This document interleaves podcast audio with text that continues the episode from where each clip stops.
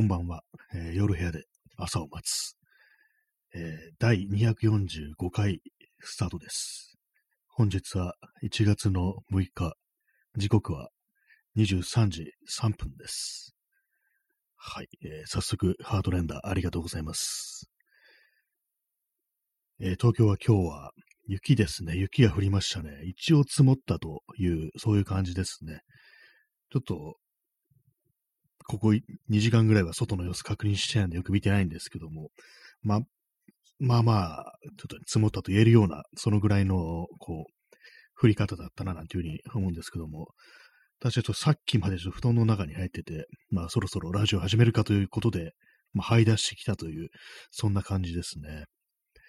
なんで急にこう眠くなったのかなと思ったんですけども、あの YouTube で、こう、山小屋で犬と過ごす。っていう、その、すごいね、すべてが凍るような寒さの中、山小屋で犬を過ごすっていう、そういう動画があって、それを見てたら、こう、なんとなく眠くなってきて、布団の中に入り込んでしまったというね、まあそういう感じなんですけども、まあそれで、に触発されたというのもあるんですけども、なんか犬が寝てんの見てたら眠くなってきたななんていう、そういうのもあるんですけども、あの、雪をちょっと片付けてたら、もう久々にまあ、運動みたいな感じですよね。そういう風になったんで、多分疲れたんでしょうね。結構大汗かいちゃって、それで眠くなったというのもありますね。えー P さん、寝たら死ぬぞ。まあそうです。本当になんかこの寒さの中で外にいたら本当にまあ、そういうこともあるのかなっていうね。雪山とかでありますからね。実際なんかそう、眠眠くなるっていうか、眠くなるっていうんですかね。ああいうのはなんかこう、意識が遠のいてくるっていうそういうことなんだと思うんですけども。まあ、寒い、寒いは寒いですね、本当でも本当にこういう時に外にいなきゃならないとか、そういう状況に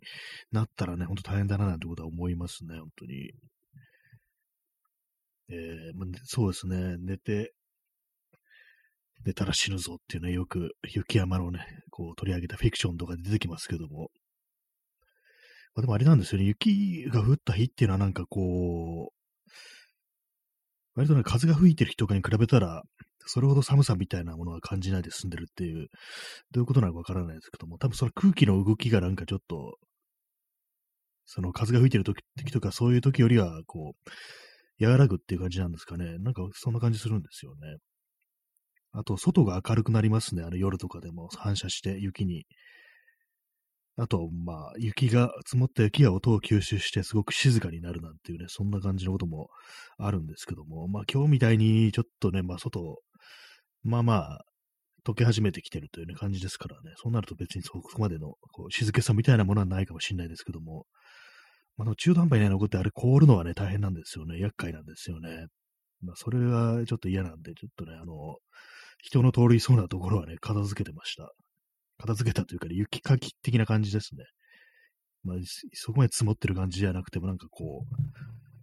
どかしておこうみたいな感じで。私、あの、スコップを持ってるんですよ。まあ、それスコップを持ってるということで、あれですね、あの、いわば、ノブレス・オブリージュっていうんですかね、そのも持ってる人間の義務というものを話す、話すために、ね、こう、なんか割とその辺の道までね、や雪かきをするなんていうことをやったりしてました。まあ、でも結構他にもね、なんかやってる人いましたね。これ何人かで、こう、知らない人ですけどもね、ちょっと挨拶とかしたりして、片付けるなんてことをやったりしてましたね。で多分、だから、明日もそんなに滑って困るなんてことはないんじゃないかななんてことを思いましたね。雪、人間、人間じゃない、東京の人間っていうのはこう、雪に慣れてないから、まあちょっと降っただけで大騒ぎするなんてことよくまあ言われますけども、でまあ東京の人間、あの雪にね、ちょっとふ雪に触れただけで死ぬっていう感じで、ね、持ってるんで、まあそういうのもあるから、僕これはね、ちょっと脇にどけとかないと死人が増えるっていうね、感じなんですけど、もあれなんですね、私結構その、すごくね、すべ、滑り、よく滑るんですよね。だからまあそれでまあ、ゆまあ、なおかつ、もう雨とかね、降った時ですらね、滑ることあるのに、雪なんか降ったらもう大変だと思ってね、まあそれでちょっと今日いろいろ雪かき的なことをしちゃっていうのもありますね。自分が転びたくないっていうのもあるんで。えー、ワントゥーさん、えーこんばんは。こんばんは。明日お出かけの際は路面凍結にお気をつけください。ウーバーイーツの配達員さんは大変そうだなと思います。そうですね、本当に明日、明日が凍るとなったらまあ、明日でしょうからね。明日の気温が何度ぐらいだったか、まあ、8度とかそれくらいなんで、まあ、溶けてくれればいいかなというふうに思うんですけどもね、これが凍っちゃうとね、結構厄介ですよね。朝の早いうちとか、本当にこう、ね、ガチガチに凍った状態でね、こう出かけなきゃいけないって時に、は、もうちょっとね、お気をつけくださいって感じですよね、本当に。そうなんですよね。配達員さんね、あのね、自転車とか、バイクもそうですけどもね、二輪でね、配達してる人、本当になんか、やばいですよね。なんかこう、二輪、二輪ですからね。さっきあの、その雪かきしてる時に車が通ったんですけども、それ坂、坂が上がれなくてね、なんかこう、大変そうにしましたね。一応ね、何度かね、行けたというね、感じだったんですけども、本当になんかこう、確かにチェーン、チェーンっていうかなんか、チェーンついてたような気がするんですよ、そのトラック。トラックだったんですけども、それでもね、結構その、やっぱ全て馬力が、ね、かなりもう助走つけて踏み込むみたいな感じにしてましたから、結構大変だなと思いましたね。それがあの、4輪でもそうなんだから、2輪だとね、ほんとなんか、ねでもこういう時にはあれですね、その配達ね、頼む方もなんかどうなのかってちょっと気もしちゃいますけども、雪で出れない時にね、足元悪い時にそういう風にね、こう、ウーバーイーツとか、ウーバーイーツとかね、頼むってなるとね、そのまあ、届けに来る人がいるというわけでね、その人がもう非常に大変なことになるっていうあれなんですけどもね。本当なんか東京はね、雪になんか慣れてないっていうのが、ね、ありますからね、本当なんか、まあ、大騒ぎするっていうのは確かにその通りだなってことは思います。さっきも言いましたけど、私もよくね、滑るんですよね。今日もね、なんかもう4回ぐらいね、ずるってね、行った感じなんですけども、どうなんですかね。一応今日私あの、ブーツを履いて、ね、出てたんですけども、昔買った。まあ、ただまあ結構ね、履いてるやつなんで、ソールとかそこそこスリヘッドはいるっていうね、感じなんですけども、やっぱ4回ぐらいね、一瞬ずるという感じで、転ぶまでいかないんですけども、まあ、そういうのありましたね。なんか私の歩き方の癖なのか何なのかわからないですけど、結構ね、滑るってことあるんですよ。その、雪が降ってなくても、雨とかで濡れた路面、まあ、特にタイルみたいになってるとこだと、結構ね、不意にずっと行くときあって、まあ、転ぶまでいかないんですけども、本当になんか、うわって声上げそうになるような時が結構ありますね。私、あの、あれ、新宿のあの 東南口っていうんですかね、あの、フラックスのビルがあるところ、あそこのなんか、ね、タイルみたいな、なまあ、駅の構内というかね、こう、軒下みたいなというとこあるんですけども、そこのね、なんかタイルというかなんか、がね、非常になんか、何度も滑ってんですよ、あそこで。転ぶまでいかないんですけども、ずるっとね、行くことが何度もあって、なんか私にとってあそこはね、滑るところっていうのがあるんで、その新宿の東南口のね、改札出たとこ歩くときは、あれですね、本当にこう気をつけてますね。雪じゃなくて雨の時とかでも滑らないようにこう慎重に歩いてるっていうね、そういう感じなんですよね。まあ、そんな感じですけど、皆様は今日はずるっと滑ったりしましたでしょうか、私は4回ぐらいっていう感じでしたね。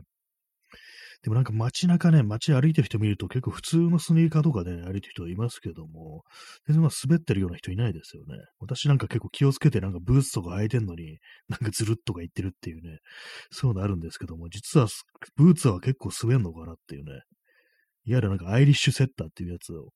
履いてるんですけども、あの、普段履いてるスニーカーとかだと、あの、雨が染みてくる水が染みてくるからっていう理由で、こういう時逆にこう、レザーのね、革の靴を履いて出るんですけども、なんか滑るんですよね。はい。まあそんな感じのね、この雪でしたね。雪の思い出という今日はタイトルですね。雪の思い出なんかないかなって今今考えたりしながら喋ったりしてます。えー、XYZ さん、濡れると滑るタイルなんで採用されるんですかね自分もよく滑ってます。革靴もめちゃ滑りますよね。そうですね、本当になんか、あれ、なんでここにこのタイル使うんだろうってこと思いますね、本当に。まあ、見た目がいいっていうのがあるのか何なのかわからないですけども、本当ね、普通の雨でもね、その新宿の東南口のね、こうタイルは滑るんで、なんとかなんないかなっていうふうに思うんですけども、なぜあれが、もうコスト的なあれなのか、美観的なあれなのか、ね、こう施工のしやすさみたいなそういうのもあるかもしれないですけども、まあまあね、結構怖いですね、あれは。革靴ね、やっぱ滑りますよね、本当に。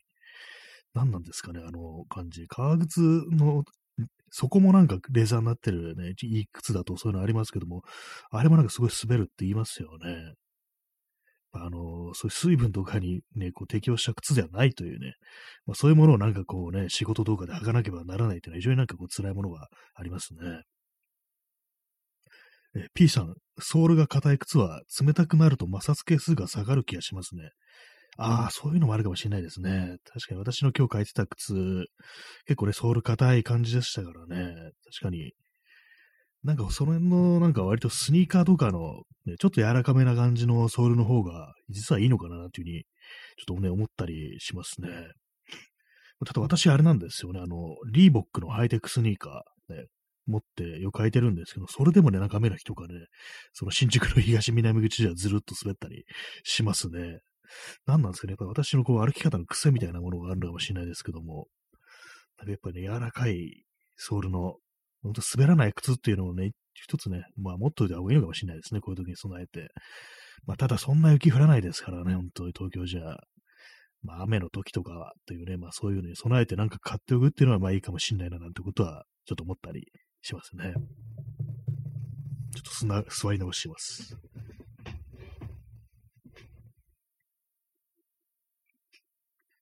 えー、インスタントコーヒーを飲みます。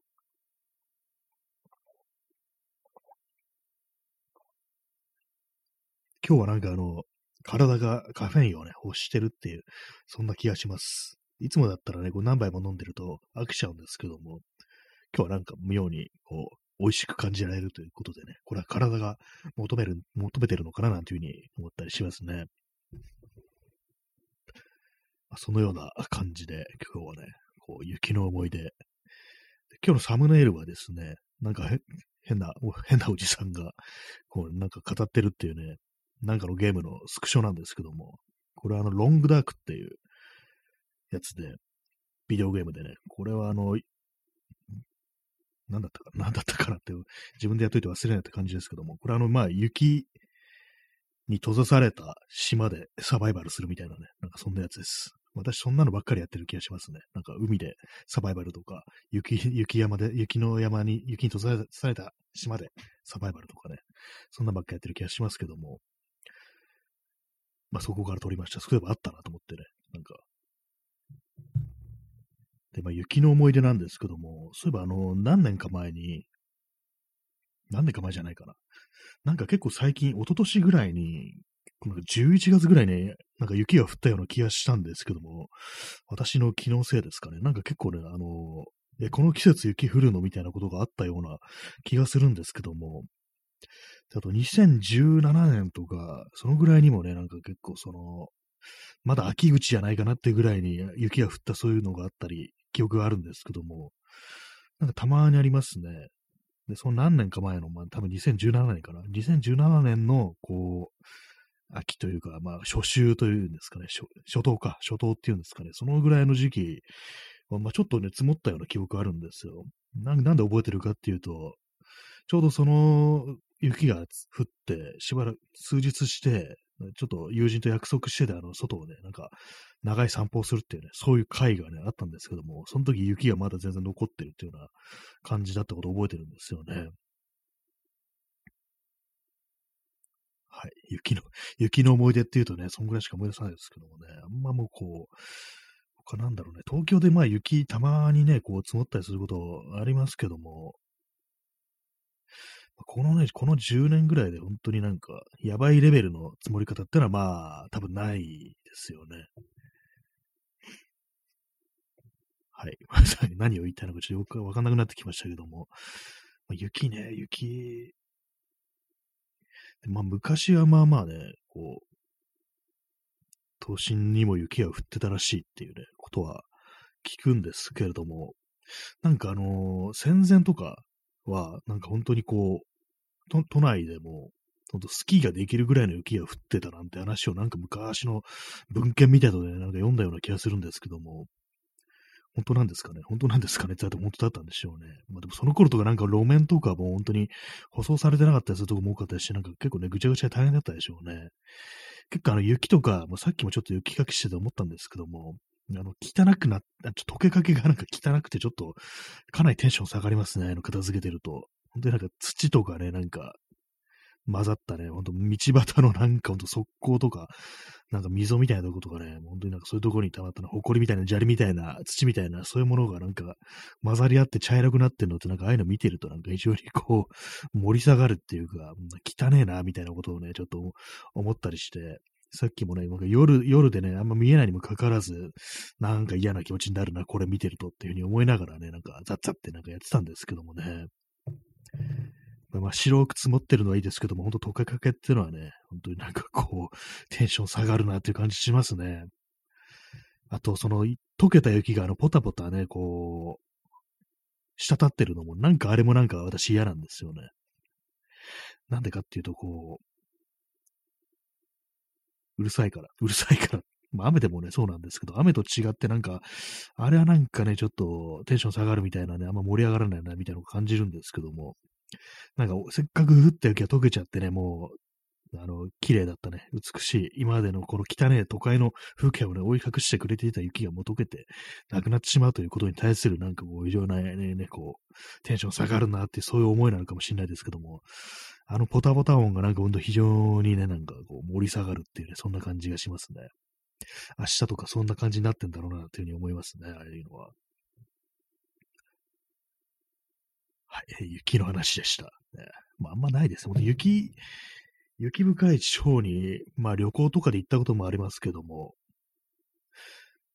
まあそのぐらいですね。そんなにまあでも、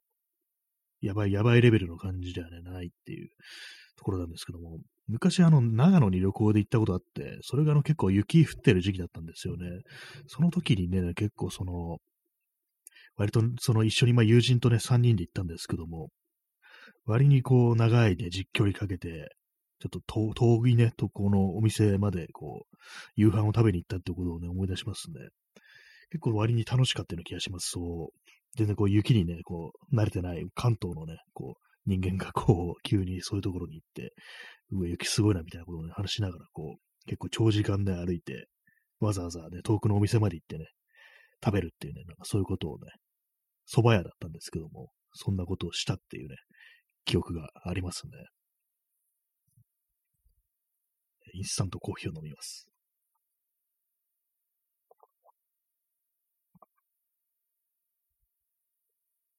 そういえば雪合戦みたいなことはやったことがないですね、そういえば。まあ、そんだけ雪が積もんないからからっていうのもあるんだと思うんですけども、なんか小学生ぐらいの時とか結構ね、なんか、そういう雪合戦とかできるぐらいのレベルで積もったこととかあるんですけども、なんかあんまそういうことやれなかったような気がします。まあ、東京のね、東京の子供っていうことで、あんまそういう発想もあんまなかったのかもしれないですけどもね。でもなんか絶対なんか急に背中に雪入れてくるやつとかね、いそうですよね。多分そういうやつはいたと思いますね。なんか全然あんま記憶にないですね。雪の思い出とか言いながら、もう全然覚えてないんですけども。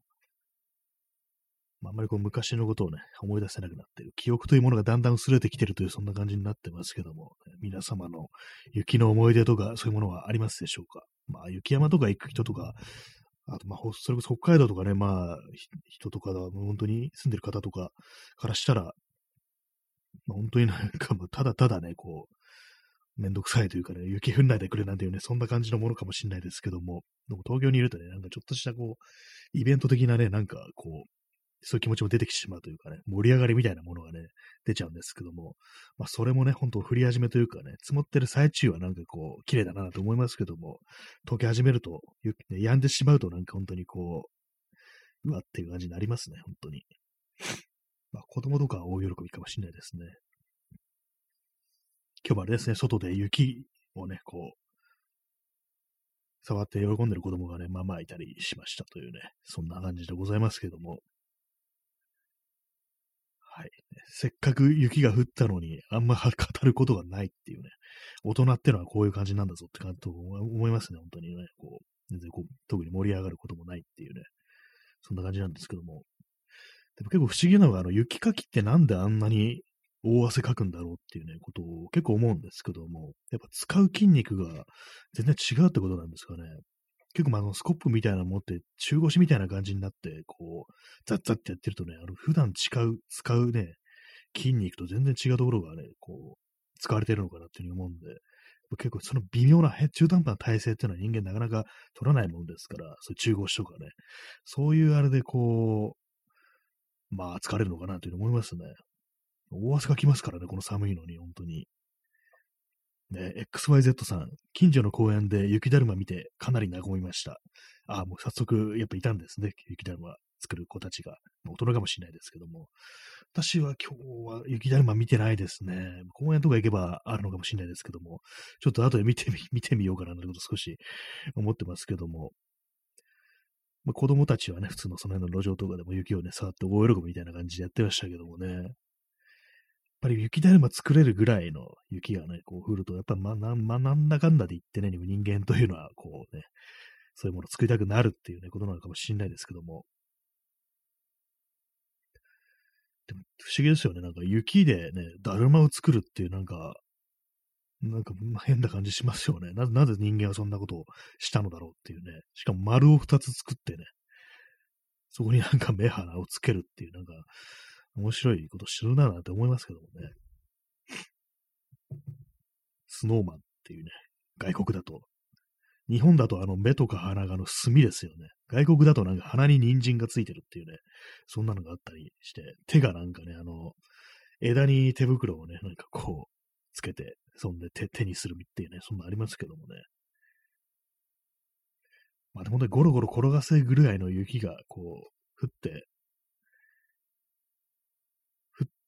った記憶ってもあんまないですね、本当になんか。なんかもう今日ちょっとよくわかんない話ばっかりしてますね。ちょ、ほんとさっき、さっきまであの、ちょっとね、あの、疲れて横になってたんでね、なんかぼんやりしてるようなところがありますね、本当に。やっぱこう寒いとあれですね、ほんとなんか部屋の中に火があるといいなっていうね、こと思うんですけども、まあ、暖炉とかね、暖炉とか、まあ、あと、ま、石油ストーブだとか、あと火鉢とかそういうやつですよね。なんかそんな感じでこう物理的に何か燃えてるみたいなね、そんなことが、そういうね、なんか暖かさというものがちょっと惜しくなってくるんですけども、でもなかなかそういうのね、こう、めんどくさいし、こう、換気もしなきゃいけないっていうね、それがね、ちょっと面倒なんですよね、本当に。エアコンっていうのはね、ほんとなんかこう、風情がないというか、なんというかね、あんま効かないというか、なんか非常になんか効率が悪いようなね、そんな気がして、まあ今もエアコンつけちゃってるんですけども、今止まりましたからね、なんかこう。まあ、なんかほんと風情のないね、こう暖房だったというふうに思いますけども、まあかといって、あれなんですよね、あのー、こたつとかだと、こたつから動けなくなるっていうのがあるあるんですよね。なんかこう、冬でもなんかこう、部屋の中で活動的に過ごしたいっていうのがあるんで、まあそうなるとね、やっぱその辺の石油ストーブっていうのが、まあ一番こう、ね、ちょうどいいのかなというふうに思ったりしますけどもね。石油ストーブねに夜間とかね、乗せたりしたいですね。まだめんどくさいですよね。なんか本当にこう。この間、あの、去年ですね、去年12月だから、あの、郊外のホームセンターに行って、そこに結構大きい石油ストーブがあって、まあ、ホームセンターなんでね、こう、なんかこう、広いところで使うことを想定されて、ね、作られたもので、あの家庭用というよりはなんか業務で、こうね、外でする作業とか、まあ、寒い倉庫とかでね、作業するときにこう、そういうものを使うってことだと思うんですけども、なんかああいう大きいこうストーブを見たら結構なんか盛り上がるところがあって、なん、なんていうかそう、火を囲んでね、何、何かをね、こうしたいみたいなね、そういう気持ちがね、ちょっとね、湧いてくるところありますね。えー、P さん、雪で排気管が詰まって一酸化炭素中毒で、ああ、雪よくある死に様ですよね、これ。雪国の方で、あの、あるらしいですね。あの、車の中で、マフラーがあの雪で、こう、とか駐車してる時とかにね、こう雪で詰まっちゃったりして、こう、駐車場とかでね、それでまあ逆流して一酸化炭素中毒になってこう死ぬっていうね、そういうことが、特にあの、仮眠を取ってると暖房、エンジンかけて暖房つけて仮眠取ってる時にそういうことが起こるなんて話はね、結構聞いたりしますね。確かにね、こう雪、本当になんか雪深いところだと、余裕でそんなマフラーなんてね、こう埋まっちゃうぐらいの雪がその辺にあったりってするわけで、止め方によっては、その、あれですね、排気をね、こう、阻害するような形で止めちゃって、ね、詰まっちゃって、それで一酸化炭素中毒っていうね、寝てる間に死ぬっていうね、どうもそういうことがあるなんていうね、ことらしいですね。なか怖いですよね。まあでもその、部屋の中でね、そういう火を使う、まあ、暖炉だとか、石油ストーブとかね、まあそういうものも、火鉢もそうですけども、それもね、注意しなきゃいけないですからね。ど暖炉ってどうなってるんですかねよくなんか海外の、ね、家だと暖炉がある家ってありますけども、あれなんか煙突がね、こうまっすぐ上に伸びてて、それこそあのサンタクロースがそこから入ってくるなんていうね、なんかそういうことらしいですけども、あれって実際どういう、その煙突があれば換気とか必要ないんですかね上に行くからってことで、いまいちよくわかってないんですけども、あと雨が降るときそれどうなるのっていうね、なんか蓋とかあるのかなみたいなね、閉じれるのかなと思うんですけども、なんかちょっと気になりますね、それ。普通に、まあ、多分一直線でね、なんかその屋根まで伸びてってっていうね、ことだと思うんですけどもね。まあでもさっきね、あの見てた、その YouTube の動画でね、あの、犬と山小屋で過ごすっていうね、山小屋って言いながら、あの、北海道で、あの、庭になんか小屋を建てて、犬用のスペースにしてたのをなんか小屋っぽくして、で、それをなんか山小屋っていう風に呼んでるっていうね、なんかそういうなんかチャンネルなんですけども、そこでもうなんかあの、ダルマストーブ的なものがあって、それはあの排気管がやっぱ伸びてて、煙突ですね。それがやっぱ小屋の外まで伸びてましたね。はい。暖房の話でした。インスタントコーヒーを飲みます。まあ、そのようなね、ところで、なんか結構暖房というものを、なんかこう、火をなんか眺めたいという気持ちがね、結構、そういうものを見てるとね、なんか湧き、湧いてきますね。焚き火とかもいいですけども、結構ね、暖炉とかね、ストーブとか、そういうものをね、こう囲んで何かね、話をするなんていうね、そういうことがあると楽しいだろうななんてことはね、結構思ったりしますね。はい。暖炉でした。暖炉もでもあれですよね、雪国とか、ね、長野県とかそういうとこもそうですけども、普通になんか薪薪ストーブとかね、使ってる人がね、方がね、結構いるみたいですね。私もツイッターでそういうの人とかがたまになんか薪を、薪を作んなきゃみたいな話をしてて、あ、薪ストーブあるんだっていうね、ことをね、思ったりするんですけども、まあでも、それもなんか大変ですよね、薪もね、結構。なんかイメージでね、あの、斧とかでね、囲ん囲んでね、こうやってるっていうイメージなんですけども、実際どうなんですかね。こう、あれもなんか木を燃やしてね、暖を取るってことになると、結構なんて言うんですかね、やっぱ薪ってそんな風に潤沢に供給されるものなのかなっていうことが思ったし、なんかいつかなんか、ね、なくなっちゃうんじゃないかみたいな、なんかこう木のね、こう育つスピードとかをなんかこう想像すると、こんな風にバンバン燃やして大丈夫なのかなみたいなことをね、ほんとど素人の、ね、考えですけども、なんか思ったりするんですよね。あの先月ね、まあ、あの、年末に、あの、東久留米の方にね、なんか歩いていくっていうね、ことをやったときに、まあ、結構あの、郊外なんでね、なんか薪を無料で提供しますってね、そういう風に書いてあるとこありましたね。それなんか結構林業関係の会社のね、なんか、会社のね、敷地だったんですけども、薪をくれるっていうね、のがあるみたいで、すごいって思ったんですけども、でもなんか薪ストーブとかね、使ってきたらそこでね、もらってきたらね、こう、燃料代タダになるっていうね、ことですけども、まあ、つっても、まあ、取りに行くと車になりますからね、そういうのありますけども、でもなんかね、そんな簡結構その木の育つスピードとその人間が消費するスピードってこれ釣り合ってんのかなみたいなことは結構思っちゃったりして、まあその燃えているね、木を見ると、この薪がなんかこの太さに育つまでにどのくらいの時間がかかるんだろうってことはね、なんか結構考えちゃったりするというか、まあそ、まあそうでもないのかもしれないですけど、結構ね、早めになんかこう、ね、切って伸びんのかなっていうふうに思ったりもするんですけど、どうなんですかね。